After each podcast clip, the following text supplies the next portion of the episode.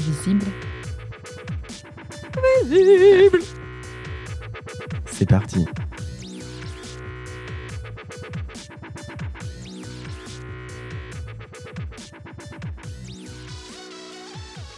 Bonjour et bienvenue dans ce nouveau numéro de Visible. C'est une voix que vous avez déjà écoutée. Je l'avais reçue pour son formidable documentaire audio Au nom du Fils. Elle continue son travail d'analyse à travers un livre nécessaire. Ça s'appelle Les Humiliés. Où elle revient sur le mariage égalitaire, ses origines et ses conséquences, l'amertume qu'on peut en tirer. Elle revient aussi sur le mouvement La Manif pour tous, où l'on voit dix ans après le résultat de cette parole homophobe libérée, tant dans la société que dans l'espace médiatique et politique. Bonjour Roselle Le Carboulec. Bonjour Timothée. Ça me fait plaisir de te recevoir à nouveau. Bah moi aussi, je suis trop contente que tu me réinvites. Merci beaucoup. Cette fois-ci, c'est pour ton livre Les Humiliés. Comment est né ce livre? Alors, ce livre est né par euh, nécessité. En fait, moi, j'avais bien en tête euh, l'anniversaire des 10 ans mmh. du mariage pour tous en 2023. Euh, j'avais plusieurs projets en tête et pas du tout celui d'un livre initialement. j'avais totalement d'autres projets sur le sujet. et c'est au fil de la discussion avec mon éditrice du coup, qui m'avait contacté en fait un an auparavant que je me suis rendu compte de la nécessité de porter un tel contenu dans l'espace public et par écrit. Et j'avais peur surtout que euh, se rejoue un peu le même bordel médiatique euh, qu'en 2013, et c'est-à-dire que les mouvements réactionnaires, la manif pour tous, etc., s'approprient les médias, l'espace public et rejouent sans cesse euh, notre histoire. Alors, c'est ce qui s'est passé, mais à un autre niveau où euh, on a vu François Hollande, euh, mmh. euh, on aura peut-être l'occasion d'en parler. On a l'occasion d'en parler. on a vu François Hollande, du coup, tourner en, héros par un certain nombre de médias à l'occasion des 10 ans du mariage pour tous, où il réécrivait totalement notre histoire et, il le fait dans le livre par ailleurs. Mais du coup, oui, c'était vraiment la nécessité de porter une telle parole. peut-être aussi de faire le travail comme moi j'aurais aimé lire il y a 10 ans, qui n'a pas été fait depuis ou très peu. Alors bien sûr, je n'avais pas la prétention à faire mieux que tout le monde, hein, mais, euh, mais en tout cas, euh, moi j'avais le sentiment qu'il m'avait manqué vraiment quelque chose à ce moment-là, et que depuis dix ans, il y avait une analyse nécessaire du moment de bouleversement que ça avait pu être, alors bien sûr pour nous intimement en tant que personnes LGBT, mmh. dans un sens beaucoup plus large en fait, comme le dit notamment Alice Coffin. Je pense que, que, que, que ces débats consistent vraiment à un moment de bascule dans notre histoire euh, française, à la fois d'un point de vue médiatique, politique, intime. Et donc, je trouvais ça vraiment important de, raconter un petit peu tout ça. Et est-ce que euh, le documentaire Au nom du Fils a rendu possible l'écriture du livre? Bah Bien sûr, oui, bien sûr, il y a vraiment une continuité là-dedans. Le point de départ, effectivement, ça a été euh, bah, de faire témoigner les enfants LGBT de la Manif pour tous. Que Augustin, du coup, que le jeune homme euh, gay qui a été emmené par ses parents à la Manif pour tous, que j'ai eu dans mon documentaire Au nom du Fils, appelle les rescapés de la mmh. Manif pour tous. Et, donc, bien sûr, c'était le point de départ de raconter un petit peu l'histoire de ces jeunes qui ont finalement été, ont été totalement traumatisés, dont le coming out a été retardé euh, par euh, une éducation conservatrice, catholique, euh, homophobe. Et il m'a semblé qu'il fallait aller plus loin, mais bien sûr que ces réflexions ont été initiées par le documentaire Au nom du Fils, où j'avais déjà commencé un petit peu à analyser tout ça, analyser l'impact des médias sur euh, l'explosion de LGBT-phobie à l'époque. Et oui, bien sûr, bien sûr, ça, ça, part de là et de ma rencontre avec Augustin qui a, qui a été assez forte et bouleversante euh, à la fois personnellement et dans ma carrière de journaliste.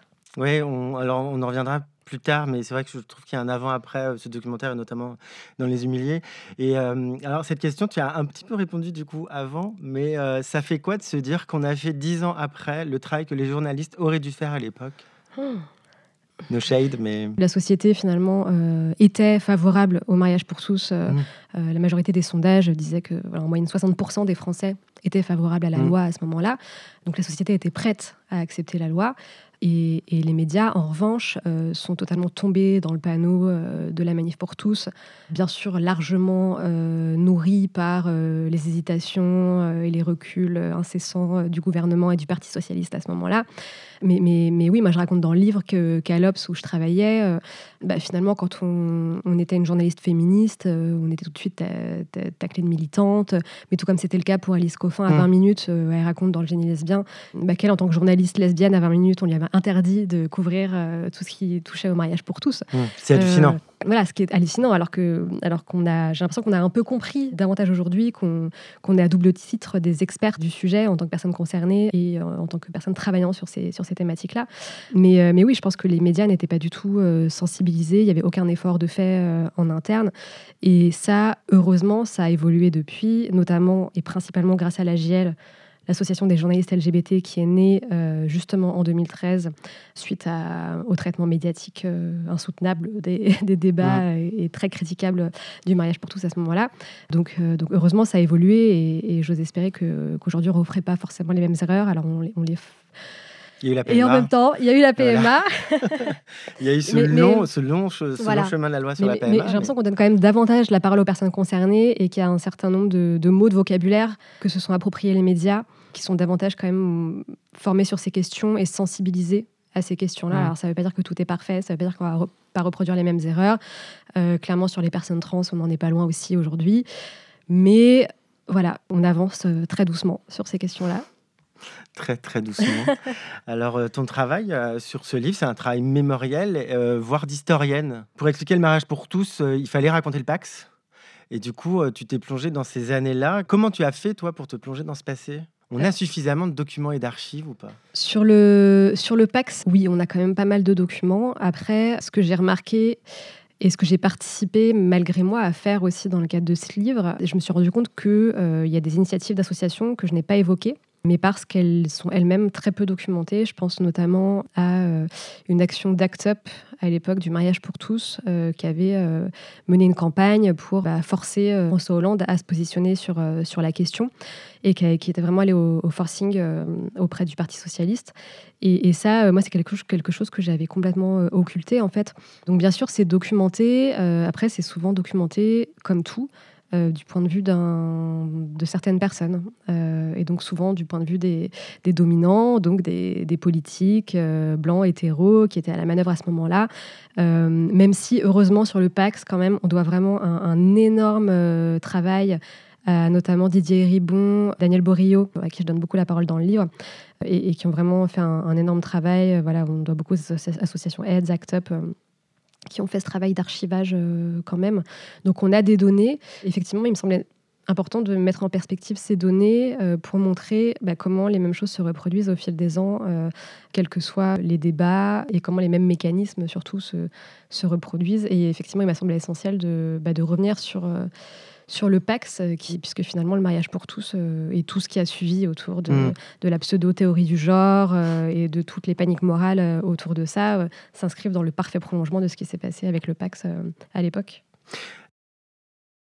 On voit surtout que la volonté de la gauche euh, sur ces questions-là, enfin, elle n'est pas dingue, parce que déjà sur le Pax, quand le projet de loi est présenté à l'Assemblée, il n'est pas voté en fait. Effectivement, euh, ce que j'explique dans le livre, c'est que. Mais c'est marrant parce que du coup, moi, moi-même, j'ai appris énormément de choses euh, à l'écriture de ce livre, parce que du Pax, j'avais. Bah, je suis née en 88, donc quand le, quand le Pax a été voté, j'avais 11 ans. Enfin, mmh. Et donc, j'ai strictement mais aucun souvenir de, de ce qui s'est passé à l'époque. Alors, bien sûr, j'ai vu des vidéos en boucle de Christine Boutin à l'Assemblée avec sa Bible. Il y avait aussi beaucoup de manifs. Il y avait aussi beaucoup de manifs, mais moi, j'en ai strictement aucun souvenir. Donc, mmh. J'ai revécu tout ça aussi euh, à, travers mes, recherches. Et effectivement, un des premiers projets de loi en faveur du PAX, qui à l'époque ne s'appelait pas le PAX, euh, c'était au, tout début des années 90. Le PAX n'a été voté finalement qu'en 99, donc il a fallu quasiment 10 ans pour, euh, pour qu'il soit promulgué. Et tous les politiques de gauche n'étaient pas favorables au PAX, euh, loin de là. Et effectivement, il y a ce, que, ce que des politiques, enfin ce qui est rentré dans l'histoire comme ce qu'on a appelé le vendredi noir, qui est une journée où, où une loi qui ressemblait au PAX avait été présentée à l'Assemblée nationale. et où euh, les députés de droite étaient venus en nombre et les députés de gauche n'étaient pas du tout présents. Et donc il y avait vraiment une démobilisation totale et un désintérêt total des politiques de gauche euh, pour cette question. Et effectivement, du coup, le PAX n'a pas été voté et du coup, ça a tout, euh, ça a tout, ça a tout retardé. Et il a fallu des années et des années pour que finalement ce soit mis en œuvre. Et à ce moment-là, déjà, le Parti socialiste, en la personne notamment d'Elisabeth Guigou, ministre, de, la Justice ministre de la Justice, n'arrêtait pas de répéter que surtout, là vraiment, voilà, il s'agirait que de passer le Pax. Bien sûr, il n'était pas du tout question de mariage, ni d'adoption, ni d'adoption. Tout comme par la suite, François Hollande n'arrêtera pas de répéter, euh, notamment lors d'une interview sur le plateau de France 2 face à David Pujadas, quand j'ai revu cette, cette interview vraiment, mais ça m'a hérissé le poil, où il a vraiment, c'était vraiment un bah, de nouveau dans une stratégie euh, d'apaisement, euh, surtout pas mmh. brusquer les Français, il n'arrêtait pas de répéter qu'il euh, s'agissait de voter uniquement le mariage et l'adoption et que surtout il n'était pas question de PMA, il n'était pas question d'aller plus loin, de réformer la parentalité. Et, donc à chaque fois, effectivement, ce sont des lois à moitié ou au détriment d'une certaine mmh. catégorie de, la population. Oui, parce que la PMA, finalement, ça a été voté quasiment dix ans après. C'est ça, encore une fois. Voilà. Moi, j'aimerais revenir sur ce titre, Les Humiliés. Il a une histoire. Bien sûr, il a une histoire.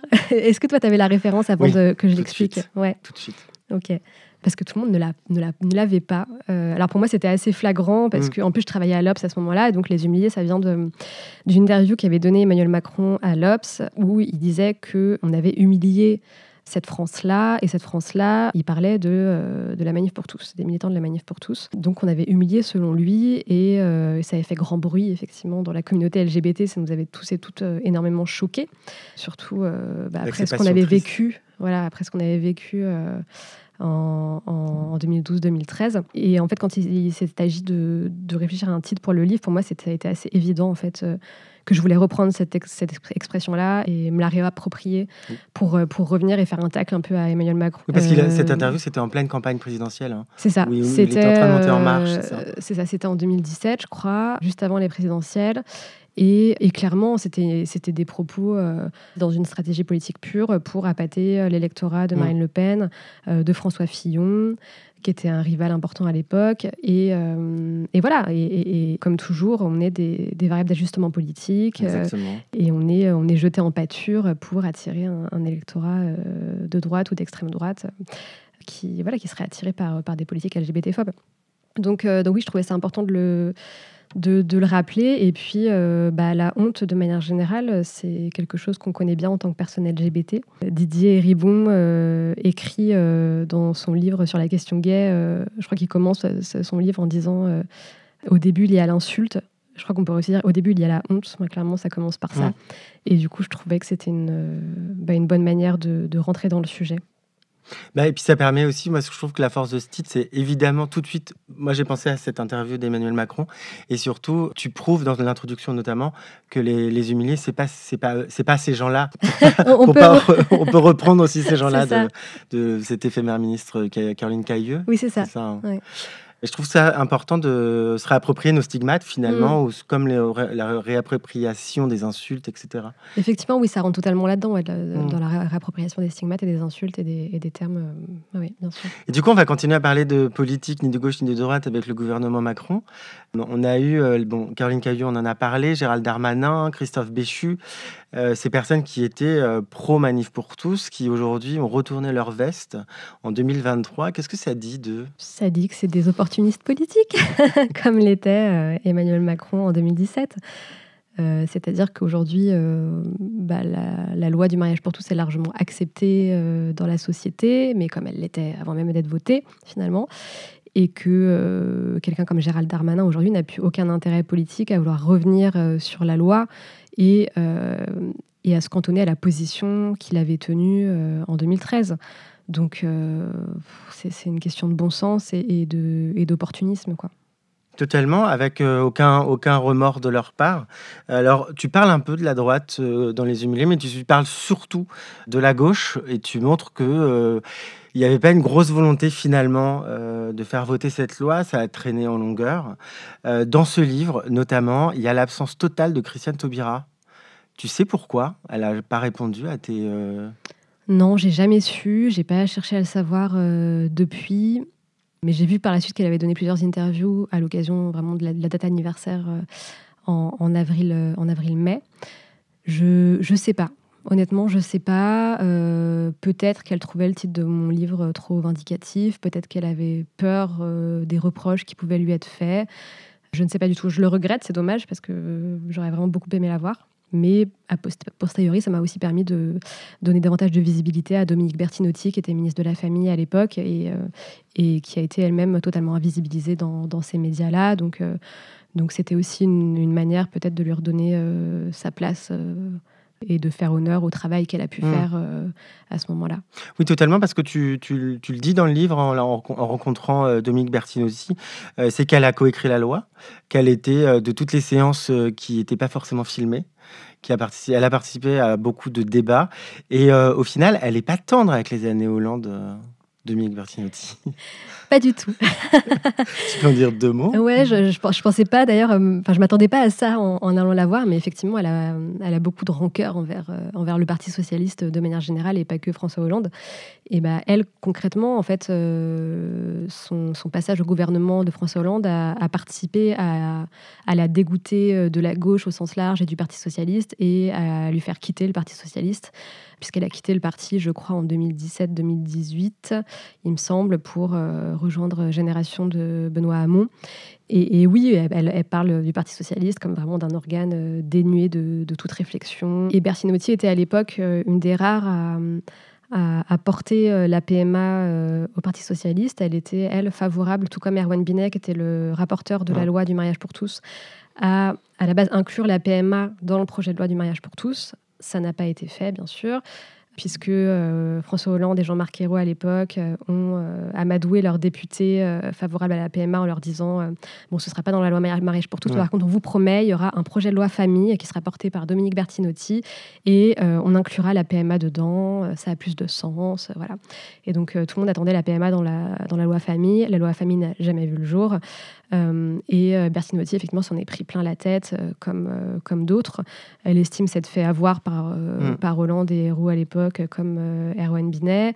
Et elle a été euh, bah, tout simplement virée en fait du gouvernement euh, au moment du remaniement en 2014 et notamment parce qu'elle a, elle a été trop mm. revendicative sur, sur la PMA et à chaque fois qu'elle s'exprimait dans un média pour euh, euh, proposer, enfin, poser un timing de, de, la loi mariage pour tous, pour prendre position, pour défendre les personnes LGBT, pour prendre position sur la PMA. Elle était immédiatement recadrée par les cabinets de Hollande et Hérault en disant non, non, ça suffit, il ne faut, faut, faut, faut, pas poser de calendrier, il faut pas trop se prononcer, allons-y doucement, il faut pas froisser.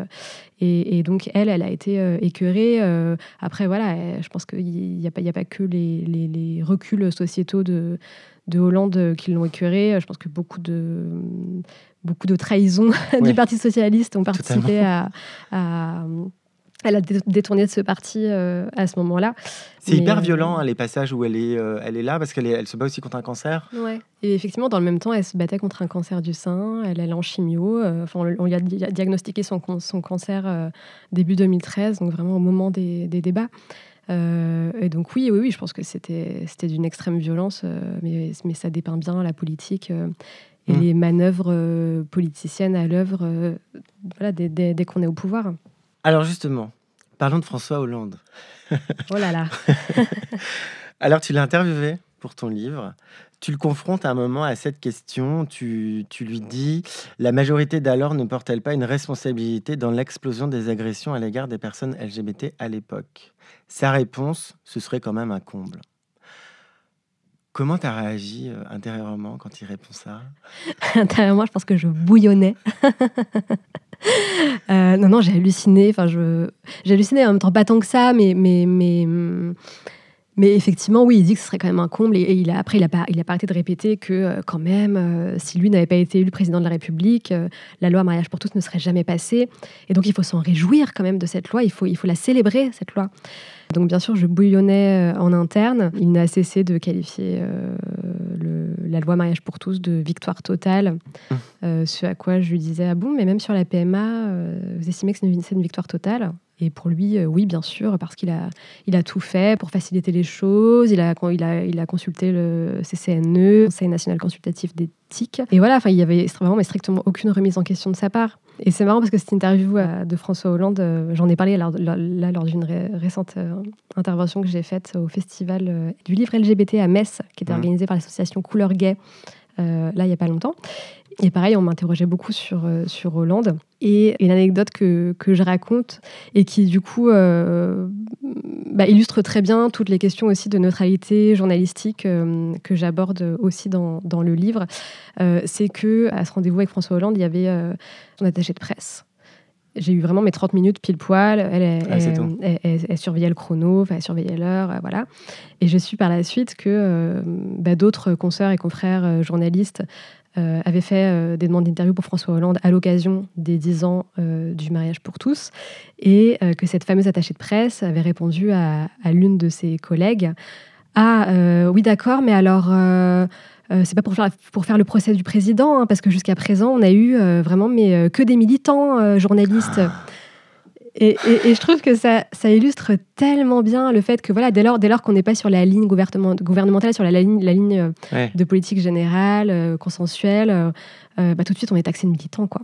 Alors que, euh, alors que non, c'était juste le mettre face à, ces contradictions et, aux chiffres et aux réalités, en fait, à l'explosion des violences LGBT-phobes à l'époque, euh, plus 78% en 2013. Euh, c'est des chiffres énormes. Oui, c'était le rapport d'SOS homophobie. C'est ça, le rapport de SOS, homophobie. Et bon, tout ça a quand même été largement documenté sur la violence et l'homophobie de la manif pour tous. Enfin, aujourd'hui, il me semble pas qu'on puisse encore remettre ça en, question et, revenir dessus. donc moi, je lui exposais de simples faits, en fait, et, et, non, bah, j'ai été taxée de militante. Dans ces cas-là, toi, tu es militante. En revanche, eux, avec le recul des 10 ans, ils ne peuvent pas se dire on a fait des erreurs, on aurait dû faire comme ça. C'est dingue qu'il n'y ait pas cette capacité de l'homme politique, comme tous ceux qui retournent leur veste depuis, de se dire oui, c'était une erreur et faire des mea culpa. Il, serait, il sortirait un peu plus grandi et il y aurait un, dialogue un peu plus honnête, en fait. Ça le dessert totalement hein, dans ton livre, je trouve.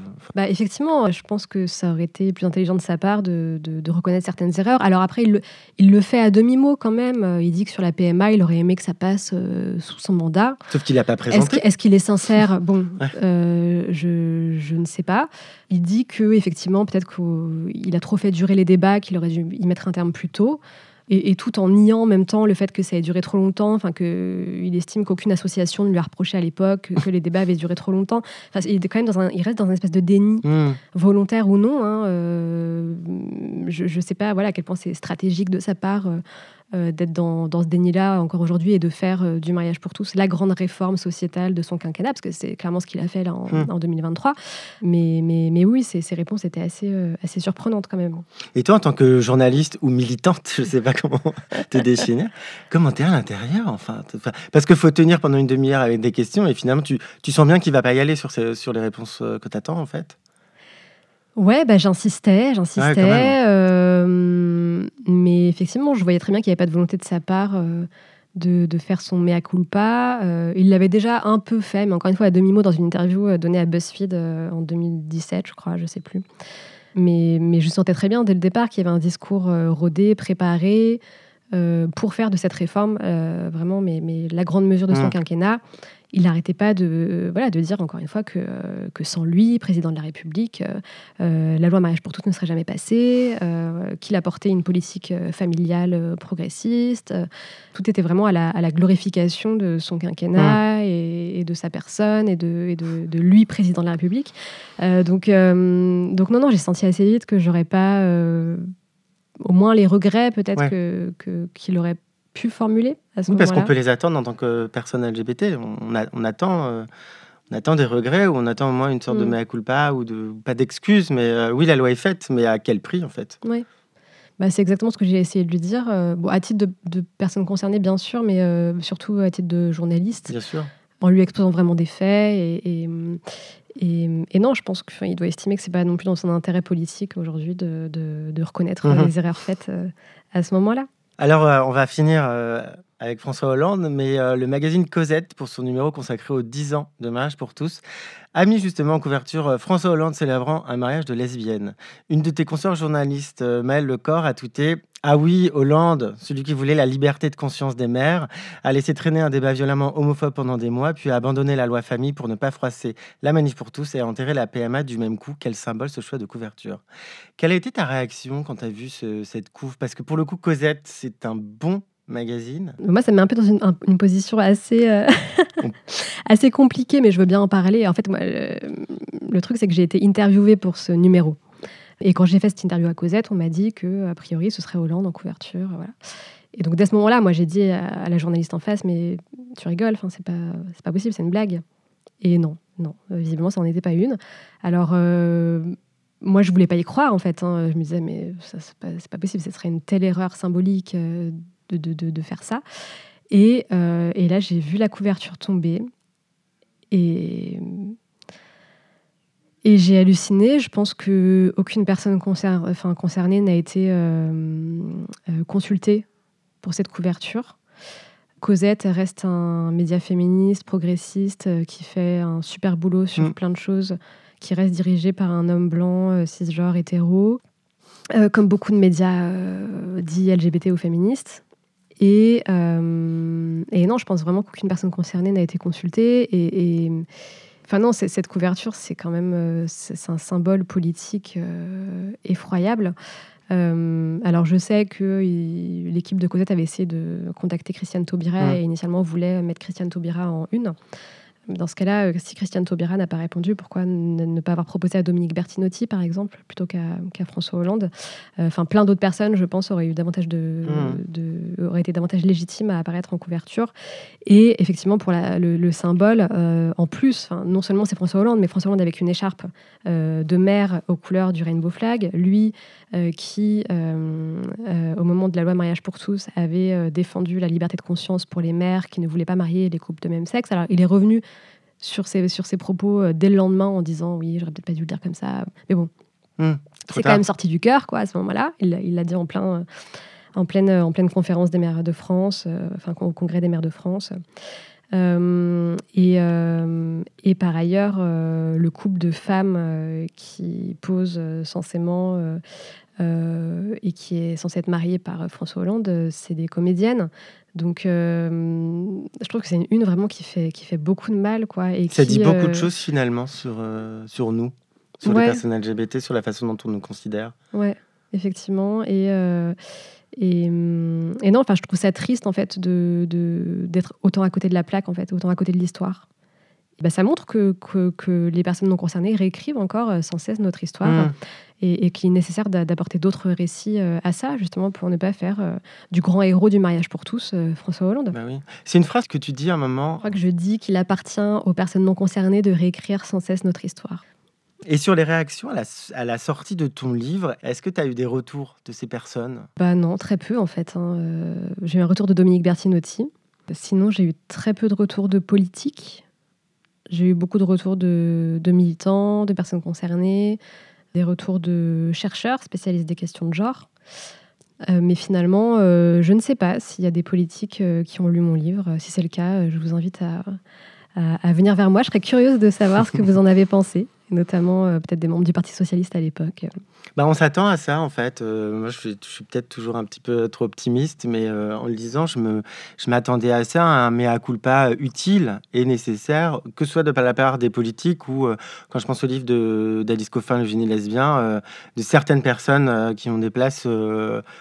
des belles places dans les médias et qui n'ont pas vraiment pris part au, au- au débat euh, il y a dix ans en fait. Et Mm. c'est dommage en fait. On peut on peut se tromper ou on peut euh, c'est bien de reconnaître ses erreurs quoi. Et je trouve que dans ton livre euh, il serait il serait ce serait louable en fait Mm. qu'il revienne vers toi. Mais je pense qu'on n'en est pas encore là et on n'en est pas là non plus pour euh, les rédactions en chef des médias à l'époque. Mm. Euh, bah, J'interviewe notamment dans le livre euh, Laurent Geoffrin, qui était directeur de l'Obs à l'époque. Et je pense que lui euh, n'a toujours aucune conscience de, de la responsabilité des médias dans euh, l'homophobie euh, ambiante en 2013. Donc, euh, donc non, on n'y est pas encore malheureusement. On, a l'impression que comme ils sont pas concernés, ils s'en foutent. Ouais, c'est ça. C'est pas un sujet. C'est exactement ça.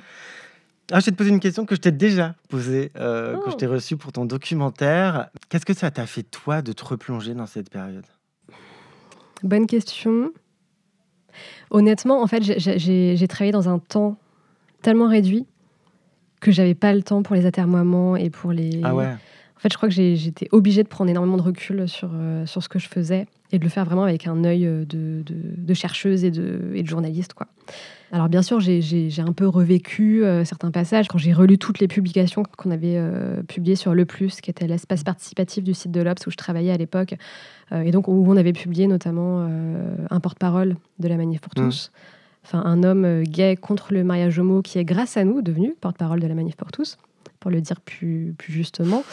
Ben oui, ça m'a ça m'a hérissé les poils. Je me suis dit, mais pff, ouais, on a vraiment fait ça, quoi. Et donc, bien sûr, ça m'a ça a pu me remettre dans des états euh, un peu un peu traumatiques. Enfin, euh, je pense que voilà, c'est une période qui m'a traumatisée, comme pas mal de pas mal de personnes. Tu parles aussi ton- de ton expérience au Nouvel Ops euh, dans le livre, Ouais. justement, on te dit de publier ce genre de, de tribune.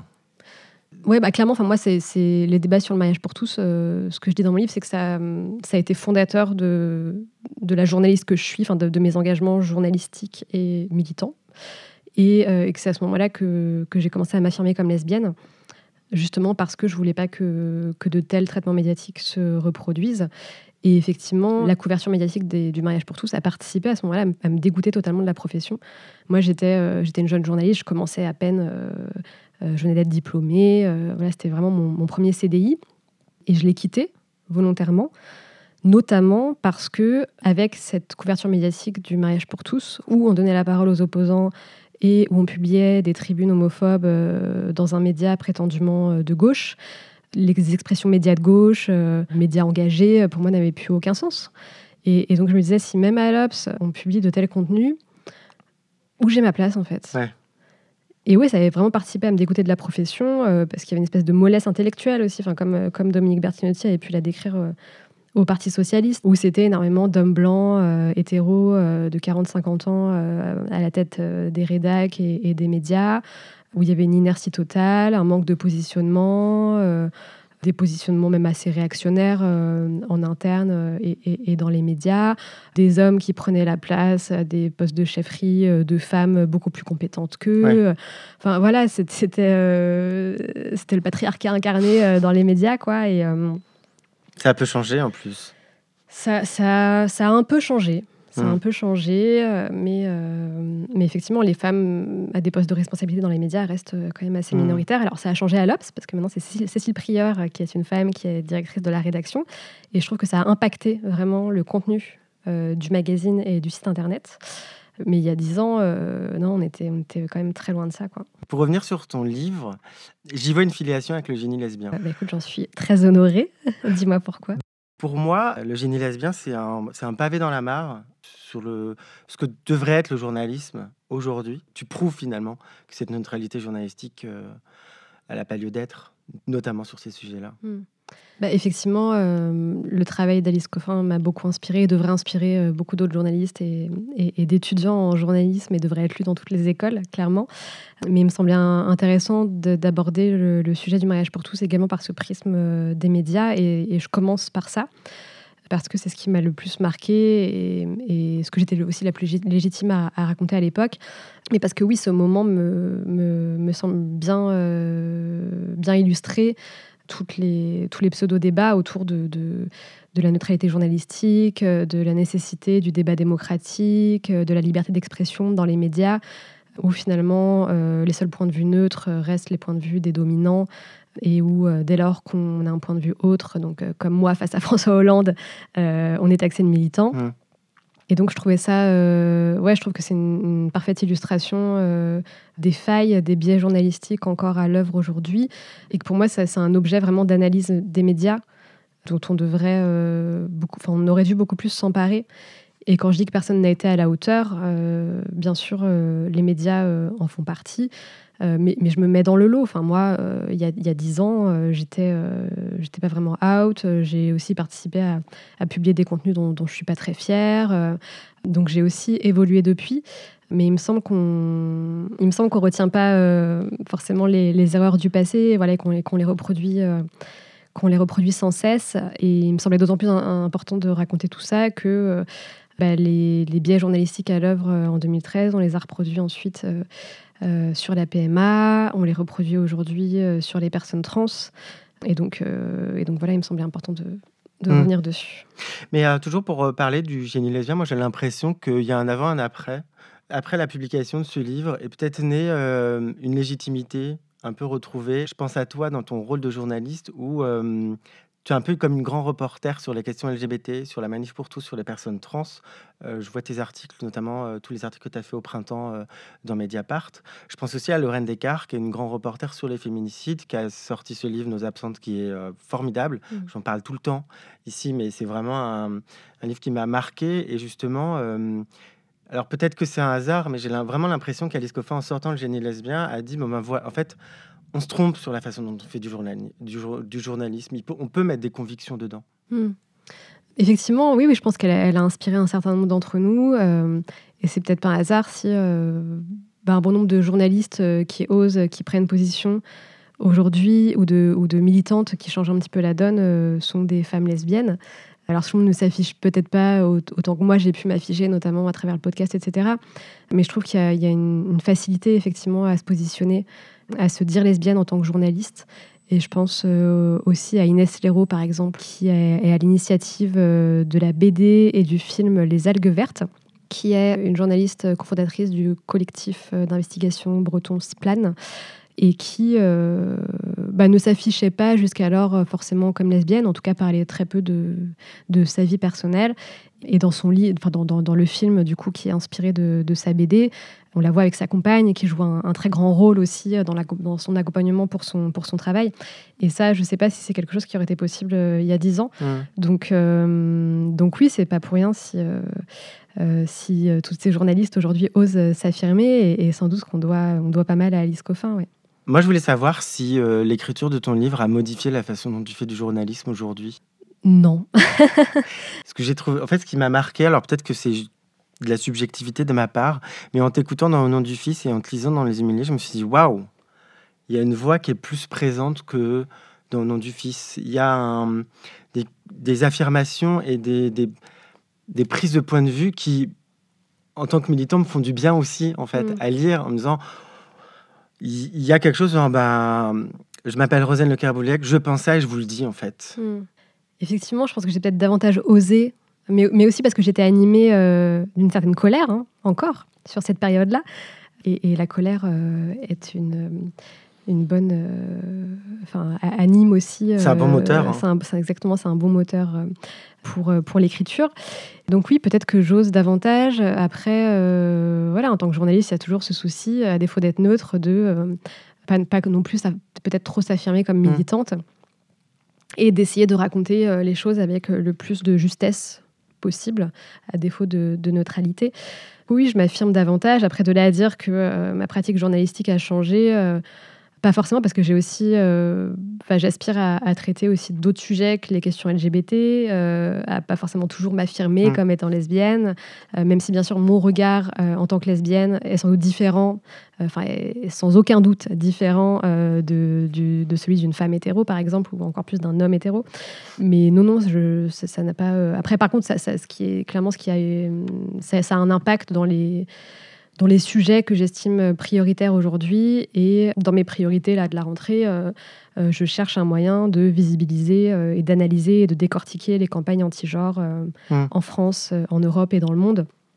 Et, je trouve que là-dessus, il y a un vrai, il y a de vrais manquements journalistiques alors qu'il y a de plus en plus de groupuscules d'extrême droite euh, qui, s'affirment, euh, qui sont visibilisés euh, dans l'espace public, mmh. public, notamment en Bretagne, où, où les attaques d'ultra-droite se multiplient depuis des mois. C'est hallucinant. Hein. il y a des attaques de locaux syndicaux, des attaques de centres d'accueil de migrants, de, de partis politiques, de centres LGBT, Là, pas plus, tard qu'au mois d'août, euh, à Lannion, donc, euh, dont je suis originaire, euh, dans les Côtes d'Armor, il y a eu des tags homophobes sur, un trottoir en pleine ville. Et ça, bah, Lannion en était épargné jusqu'à présent. Et, on a vraiment une poussée des mouvements d'extrême droite en ce moment en France et principalement en Bretagne, notamment parce que la Bretagne est, historiquement plutôt préservée et vote moins à l'extrême droite que le reste de la France. Et donc justement, ça en fait un, terrain euh, privilégié euh, pour l'extrême droite qui tente de s'y implanter. Et donc oui, là-dessus, euh, je pense qu'il y a une vraie, vraie, vraie urgence à documenter tout ça avant 2027.